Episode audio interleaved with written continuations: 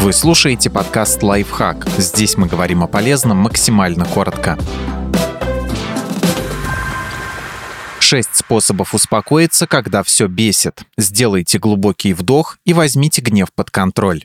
Выйдите из комнаты. Смените обстановку или просто уйдите от того, что подпитывает ваш гнев. По мнению психотерапевта Аниты Авидиан, в таком случае особенно полезна прогулка на природе. Если приступ гнева случился во время ссоры, не уходите молча. Дайте знать, что вам нужно побыть одному и сообщите, когда примерно вернетесь.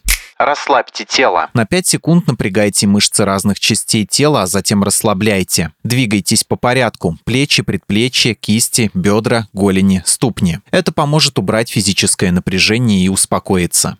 Посмотрите что-нибудь смешное. Наверняка вы бывали в ситуации, когда в разгар ссоры близкий человек вдруг шутил, и атмосфера моментально разряжалась. Конечно, если вы ссоритесь из-за чего-то серьезного, это, вероятно, только осложнит дело. Но если вы разозлились из-за пустяка, вроде немытой посуды, то вполне может сработать. Попробуйте посмотреть эпизод любимого комедийного сериала или забавный ролик на YouTube. Не исключено, что гнев улетучится.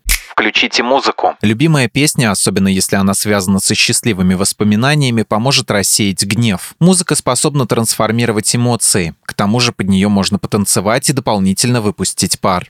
Позаботьтесь о себе. Если вы регулярно не высыпаетесь, перерабатываете, плохо питаетесь, мало двигаетесь и не проводите время с близкими, вероятность быстро разозлиться очень велика. Забота о себе поможет стать более уравновешенным, так что выделяйте время на себя, каким бы невозможным это ни казалось при вашем графике. Просите о помощи, гуляйте, раньше ложитесь спать. Вы заслуживаете того, чтобы жить без постоянного напряжения и гнева.